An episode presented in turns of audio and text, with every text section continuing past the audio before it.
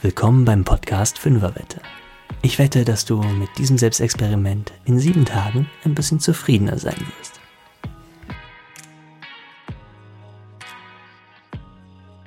In dieser Folge erfährst du, was eine gute Körperhaltung ausmacht und wie du sie in deinen Alltag integrierst. Außerdem erfährst du, wie eng Körper und Geist wirklich zusammenhängen und sich beeinflussen und wie dir Bilder und Metaphern dabei helfen können, das für dich zu nutzen. Übrigens, am Ende der Folge brauchst du vielleicht einen Stift. Und es sollte deiner sein. Hallo und willkommen zu Folge 18. Die Haltung entscheidet. Nach langer Pause geht's nun weiter mit einer neuen Episode hier im Podcast. Und heute greife ich direkt einmal das Zuhörer-Selbstexperiment auf, das ihr mir vor der Pause empfohlen habt. Achte eine Woche lang auf eine gute Körperhaltung. Ja, spannend. Was ist denn jetzt eine gute Körperhaltung? Mit der Frage ging meine Reise los und meine Recherche zu dem Thema und ja, was soll ich sagen? Entgegen dem, was ich selbst lange Zeit so geglaubt habe, erkennt man eine gute Körperhaltung nicht daran, dass jemand einfach steif und ganz kerzengerade und aufrecht dasteht oder da sitzt. Nee. Es geht bei einer guten Körperhaltung um Balance. Darum, dass unsere Wirbelsäule die Chance hat, das, wofür sie gemacht ist, auch möglichst optimal und effizient zu tun. Sie soll uns stützen, sie soll Stöße und Bewegungen abfedern und Lasten und Gewicht umleiten bis hin zum Boden. Genau dafür hat sie auch diese ganz spezielle Doppel-S-Form. Und all die wichtigen Aufgaben, die die Wirbelsäule so hat, die kann sie weder richtig bewältigen, wenn wir zu sehr steif und gerade gereckt sind, noch wenn wir nach vorne gekrümmt sind. Und gerade das mit dem nach vorne gekrümmt sein ist in unserer Zeit, glaube ich, das deutlich häufigere Problem. Viele von uns sitzen vorn übergebeugt an einem Schreibtisch und tippern auf Tastaturen rum oder halten im Minutentakt ihr Handy vom Bauch, um mit abgeknicktem Hals online zu gehen und mit der Welt in Kontakt zu treten. Das betrifft mich auf jeden Fall auch. Aber die gute Nachricht ist, da kann man was tun. Zunächst mal durch Bewusstmachen. Bewusstheit schafft die Möglichkeit, sich da zu verändern und weiterzuentwickeln. Und darum geht's hier im Podcast ja auch immer irgendwie. Ums Bewusstmachen, ums Sachen ausprobieren und herausfinden, was einem gut tut und was eher nicht so. Ich habe noch eine zweite gute Nachricht für euch. Die allermeisten von uns bringen physiologisch, also körperlich gesehen, alles mit, um mit einer guten Haltung durch den Alltag zu gehen. Wenn du willst, kannst du das jetzt direkt mit mir mal ausprobieren. Ein kleines, schnelles Selbstexperiment für zwischendurch. Also, los geht's. Stell dich einmal aufrecht hin. Die Füße sind so hüftbreit auseinander. Das Gewicht ist auf beiden Beinen gleichmäßig verteilt. Die Knie sind ganz, ganz leicht gebeugt. Der Po ist dadurch automatisch leicht angespannt und den Bauch, den ziehst du am besten leicht ein. Das hilft gegen das Hohlkreuz. Das Brustbein also der Teil, wo deine Rippen auf der Brust zusammenkommen, das hebt sich leicht nach vorn oben. Dadurch kommen die Schultern natürlich etwas zurück und nach hinten unten. Jetzt guck nochmal, dass du dabei nicht ins Hohlkreuz gekommen bist. Und dann richte den Blick mal geradeaus, dein Kinn ganz leicht eingezogen, dadurch wird dein Nacken lang und zack, fertig. Du stehst aufrecht. Zugegeben, ganz schön viele Anweisungen dafür. Deswegen zeige ich dir nachher noch eine Methode, wie du deutlich schneller in diese aufrechte Haltung kommst. Aber jetzt geht's erstmal darum, das für einen Moment zu halten. Bleib jetzt einmal für 10 Sekunden so stehen. Also so lange, wie die Musik jetzt gleich läuft. Und ganz wichtig ist in dieser Zeit, bitte nicht vergessen zu atmen.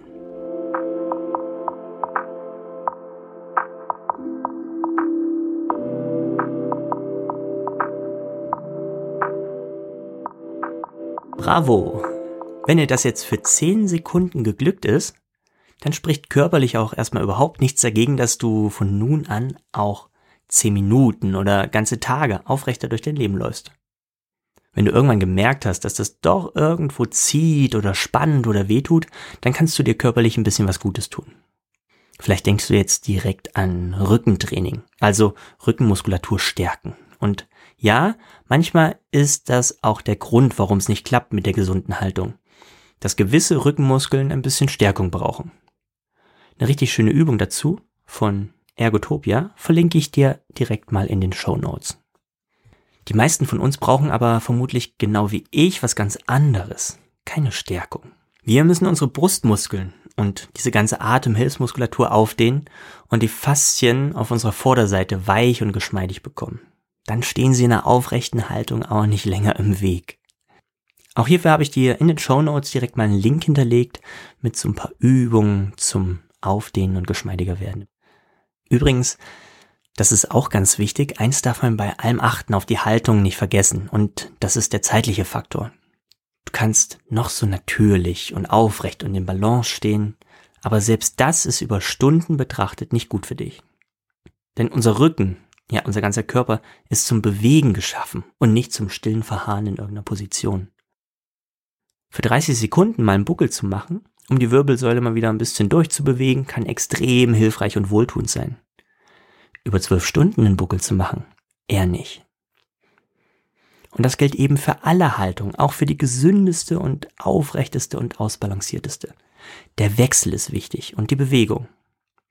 So werden unsere Bandscheiben zum Beispiel nur mit Nährstoffen und Flüssigkeiten versorgt, wenn sie durch Bewegung gedehnt und geknautscht werden. Dadurch wird das gute Zeug da reingepumpt und das schlechte raus. Und wenn wir schon mal dabei sind, bau gern auch die ein oder andere Drehbewegung in deinen Alltag ein. Unsere Wirbelsäule liebt Rotation.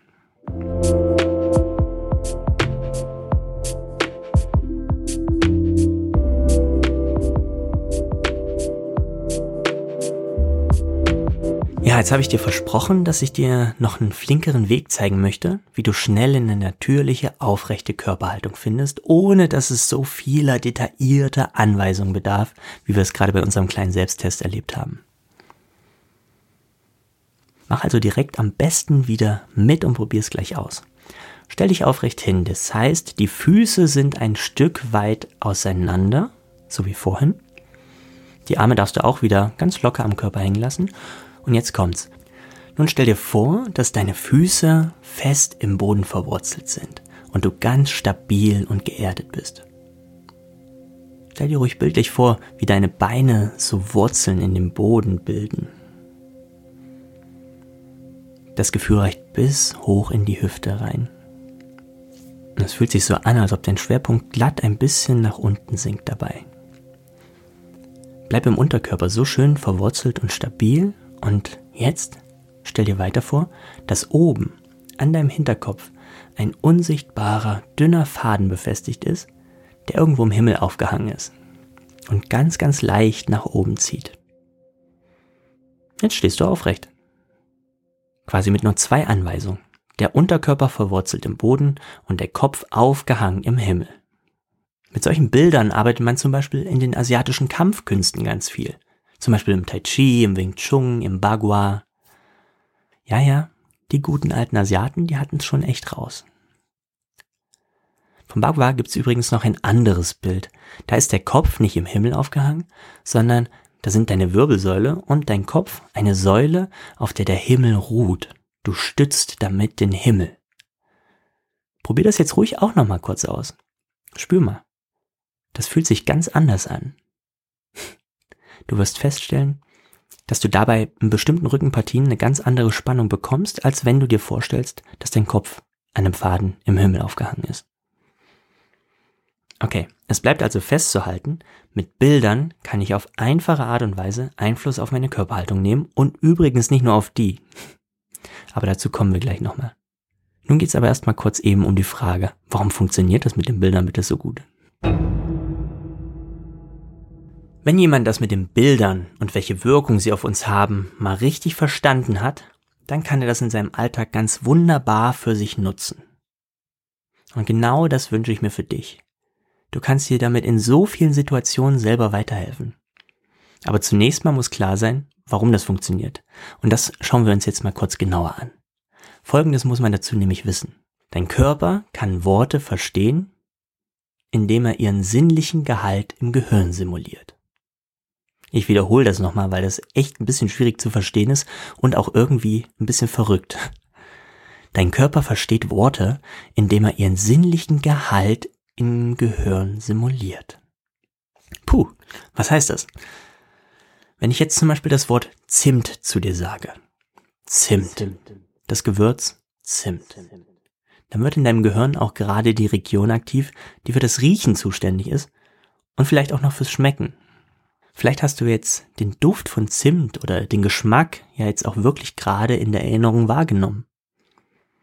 Ist das nicht faszinierend? Ein anderes Beispiel. Wenn ich dich jetzt darum bitte, im Kopf mal schnell 4 plus 3 zusammenzurechnen, dann wirst du nicht nur den Gedanken an die Zahl 7 haben, sondern zeitgleich werden in deinem Gehirn gerade auch die Areale aktiv geworden sein, die für die Steuerung deiner Hände verantwortlich sind. Warum? Weil wir alle über die Hände zählen gelernt haben. Zahlen sind also eng mit den Händen verknüpft und das ein Leben lang. Ich setze noch einen drauf. Davon hast du jetzt vielleicht schon mal gehört. Wenn ich dich jetzt bitte, dir einmal ganz bildlich vorzustellen, wie du in deiner Hand eine aufgeschnittene, ganz saftige, geviertelte Zitrone hältst und du dir nun vorstellst, wie du genüsslich in diese Zitrone hereinbeißt und wie der saure Geschmack sich gerade im Mund ausbreitet, dann ist es jetzt sehr gut möglich, dass dir gerade das Wasser im Mund zusammenläuft. Da haben wir es wieder. Ein Bild, das ich gerade nur in Worten umschrieben habe, hat direkten Einfluss auf deine Körperfunktion genommen und die Speichelproduktion in deinem Mund angeregt. Werbung tut übrigens nichts anderes. Sie setzt uns Bildern aus, die bestimmte Gefühle und Verhaltensweisen bei uns provozieren sollen. Damit wir dann Produkte kaufen, die wir im schlimmsten Fall überhaupt nicht brauchen.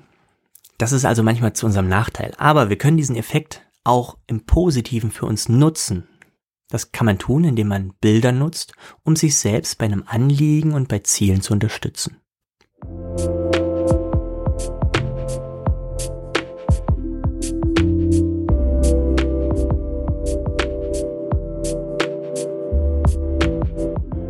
Stell dir zum Beispiel vor, du möchtest in all deinen Bewegungen ein bisschen gelassener und beherrschter wirken. Warum auch immer, ist jetzt erstmal egal. Der klassische Weg wäre, dass du dir vielleicht sagst, ich muss meine Arme langsamer bewegen, hm, meine Wirbelsäule muss gerade sein und mein Kopf auch und so weiter. Ein bisschen so wie bei dem ersten Selbstexperiment zur Haltung, das wir vorhin gemacht haben. Viele, viele Anweisungen. Das Problem bei der Sache ist, diese Anweisungen richten sich alle an deinen Verstand. Und das hat einen Nachteil.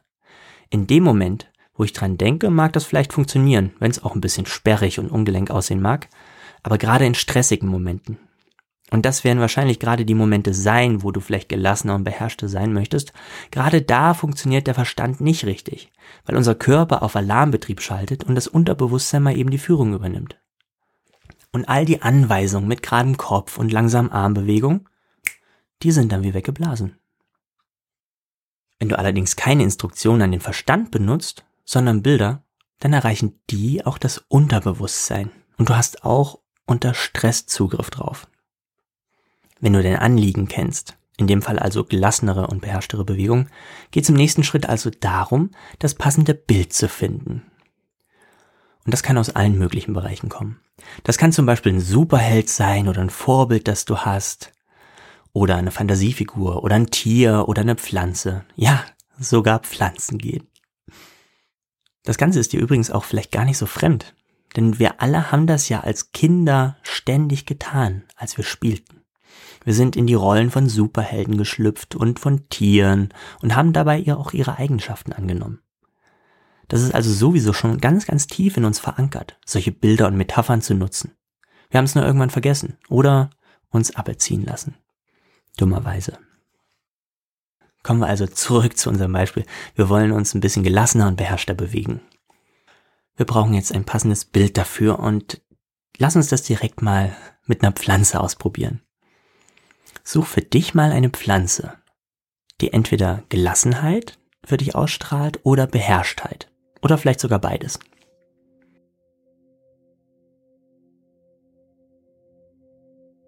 Mir kommt da jetzt das Bild eines Bonsais in den Kopf.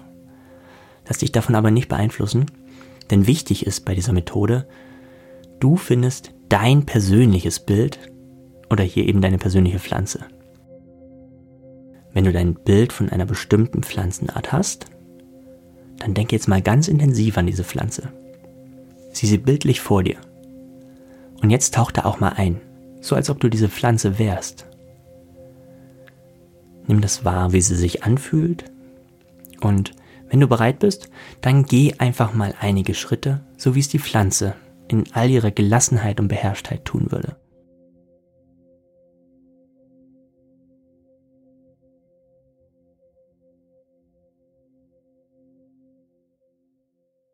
Ach ja, spannend, spannend. Hat sich das jetzt anders angefühlt beim Gehen als sonst vielleicht? Witzig, oder? Also wenn ich jetzt an meinen gelasseneren Bewegungen arbeiten wollen würde, würde ich mir jetzt dieses Bild nehmen und damit weiter experimentieren und herumspielen. Ich sage wirklich bewusst herumspielen, weil mit je mehr Spaß und Leichtigkeit das verbunden ist, desto besser funktioniert es. Bitte also nicht zu ernst angehen, sondern ruhig mit ein bisschen Humor und Spaß. Also ich würde das Ganze jetzt dann ein bisschen näher untersuchen und da weiter mit rumspielen und ich würde zum Beispiel schauen, wie atme ich denn als diese Pflanze? Wie stehe ich als diese Pflanze? Wie nehme ich etwas in die Hand als diese Pflanze? Und anschließend würde ich mir ein Bild an den Ort in meinem Alltag hängen, wo ich die Gelassenheit am meisten brauche. Vielleicht an meinem Arbeitsplatz oder morgens an dem Badspiegel. Es brauchte einfach für eine Zeit lang so gewisse Anker in deinem Alltag, die dich an dein Bild von der Pflanze erinnern. Das kann sogar am Ende nur die Farbe der Pflanze sein. Übrigens, das Ganze habe ich mir jetzt nicht selbst zurechtgesponnen, sondern habe es einfach aus dem psychologischen Ansatz des sogenannten Embodiments entnommen. Ein Ansatz, der zum Beispiel von der Psychologin Maya Storch im sogenannten Zürcher Ressourcenmodell genutzt wird. So, wenn du gerade so gelassen und beherrscht so ein paar Schritte gegangen bist, wie ein Bonsai es tun würde, oder welche Pflanze auch immer du gewählt hast, dann hast du vielleicht nicht nur mitbekommen, dass du dich anders bewegst, sondern vielleicht hast du dich direkt auch ein bisschen gelassener gefühlt. Das wäre wirklich gut möglich. Denn jetzt kommt's. Dein Körper, deine Körperhaltung und deine Bewegung nehmen direkten Einfluss auf deine Gedanken und deine Gefühle. Du wusstest bestimmt schon, dass deine Gefühle, deine Stimmung, ja selbst deine Gedanken sich in deiner Körpersprache ausdrücken. Und dass wir Menschen so untereinander erkennen, wie es uns geht. An Mimik, Gestik, Körperhaltung und so weiter. In deiner äußeren Haltung strahlst du auch immer aus, wie deine innere Haltung zu einem Menschen oder zu einem Thema ist. Das Spannende und Überraschende an der Verbindung von Gefühl und Körpersprache ist allerdings, das funktioniert eben auch andersrum. Nicht nur, dass unsere Gedanken und Gefühle Einfluss auf unseren Körper nehmen, nein, auch unser Körper nimmt Einfluss auf unsere Gedanken und Gefühle. Man nennt das in der Psychologie Biofeedback. Darum wirken Entspannungstechniken wie progressive Muskelentspannung, Yoga und Co. eben auch entspannend für den Geist, weil der Körper Einfluss auf den Geist nimmt. Diese Verbindung zeigt sich bei mir im Alltag ganz oft. Wenn ich zum Beispiel im Körper Schmerzen habe, dann kreisen meine Gedanken quasi unaufhörlich immer wieder um die schmerzende Stelle. Wenn ich auch nur den Hauch eines Halskratzens im Rachen spüre, dann wird mein Denken zum inneren Hypochonder, der sich sofort die heftigste Erkältung und Grippe ausmalt oder was auch immer. Und wenn mein Körper nicht genug Schlaf bekommt, bin ich schneller gereizt. Wenn mein Magen mal wieder zu lange auf Essen warten muss, dann werde ich hangry, also ärgerlich. Vielleicht kennst du solche Phänomene auch von dir und vielleicht auch noch ganz andere zusätzlich. Wenn nicht, lade ich dich dazu ein, das in der nächsten Woche gern mal so ein bisschen genauer im Auge zu behalten, wie dein Körper Einfluss hat auf dein Denken und Fühlen. Wenn du eine Stimmung bei dir festgestellt hast, frag dich ruhig auch mal, wie geht's dir gerade so im Körper, was ist da so los? Hat er alles, was er braucht? Geht's ihm gerade gut oder nicht so gut? Das verspricht die ein oder andere spannende Erkenntnis. Ich möchte es gerne nochmal wiederholen, weil es so enorm wichtig ist. Es ist elementar zu verstehen, dass Körper und Geist wirklich untrennbar miteinander verbunden sind und dass sie sich gegenseitig wirklich andauernd beeinflussen. Man denkt im Alltag oft, die Ursache ist draußen und dann kommt die Stimmung in mir. Es kann aber auch andersrum sein. Dein Gesichtsausdruck, deine Gesten und deine Körperhaltung nehmen Einfluss auf deine Stimmung und darauf, wie du die Welt siehst. Das zeigen unzählige Studien mittlerweile. Ab heute solltest du dir also zweimal überlegen, ob du wirklich ein trauriges Gesicht siehst. Denn das kann deine Stimmung tatsächlich ungünstig beeinflussen. Lass uns das gleich mal wieder ausprobieren. Ich hoffe, du hast jetzt gerade einen Stift in deiner Nähe. Nimm diesen jetzt mal quer in den Mund und halt ihn nur mit den Lippen fest. Hände weg vom Stift und jetzt achte darauf, dass deine Mundwinkel den Stift nicht berühren. Dafür musst du sie so ein bisschen nach hinten oben ziehen so dass sie den Stift wirklich nicht berühren. Und jetzt verharre so. Am besten für drei oder fünf Minuten. Nebenbei kannst du den Podcast hier weiterhören oder einfach mal kurz pausieren.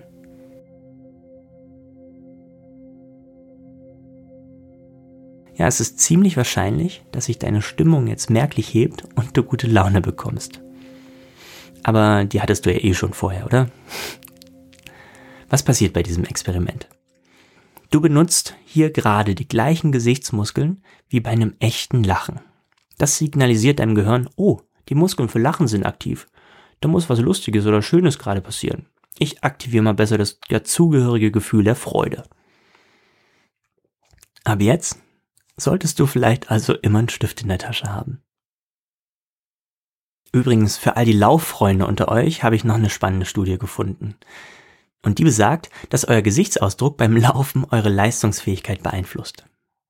Versuchspersonen, die mit einem Lächeln liefen, hatten eine gesteigerte Ausdauerfähigkeit.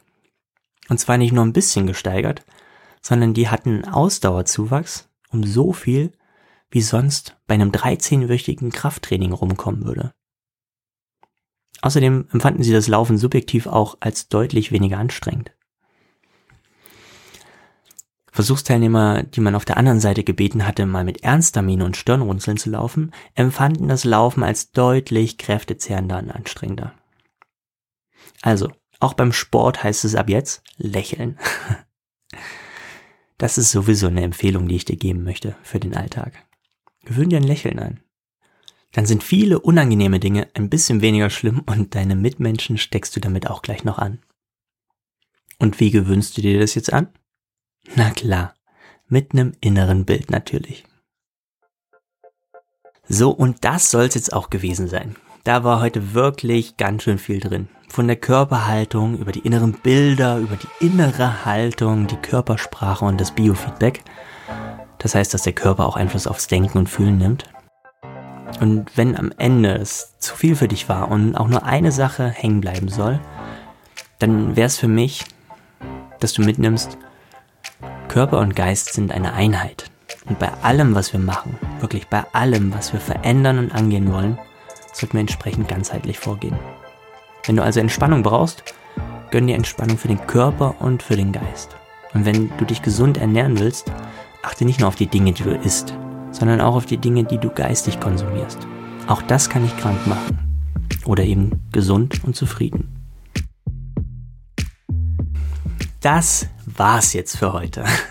Wenn dir dieser Podcast gefällt, lass mir gern eine Bewertung da und abonniere mich, damit du keine Folge mehr verpasst. Ich ziehe jetzt gleich noch ein neues Selbstexperiment für die nächste Woche. Eins von denen, die ihr mir eingeschickt habt. Und dir sage ich schon mal Tschüss. Danke, dass du reingehört hast und hoffentlich bis zum nächsten Mal. Tschüss, dein Ronny.